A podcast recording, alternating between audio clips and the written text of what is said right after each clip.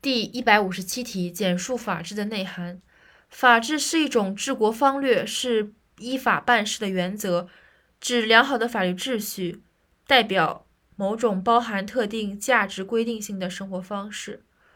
首先是它的外延，外延的话，就表面看，它首先定性治国方略和或社会调控方式。对应第一点，法治是一种治国方略或社会调控方式。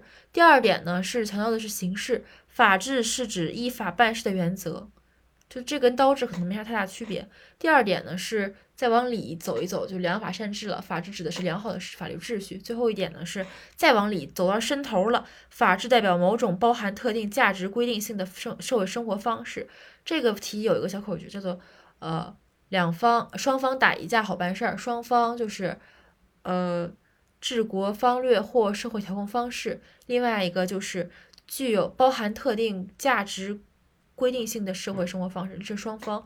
然后打一架好办事儿，打一架是因为这个双方当中的有一方是有价是是有要强调价值规定性，好办事儿好良好的法律秩序，办事儿依法办事的原则。但我觉得最好记的还是通过逻辑来记。第一点定性，法治是一种治国方略，是呃社会调控是一种治国方略或社会调控方式。